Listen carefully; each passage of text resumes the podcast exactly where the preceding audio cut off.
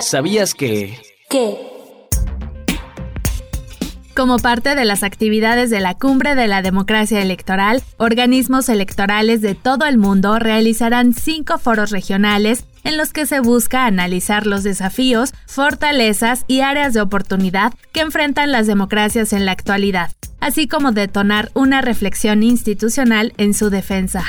El 8 y 9 de junio toca el turno a Europa, el 28, 29 y 30 de junio a América, la primera quincena de julio a Asia, el 25 y 26 de julio a África y el 24 y 25 de agosto al norte de África y Medio Oriente. Finalmente, en septiembre se realizará la cumbre global.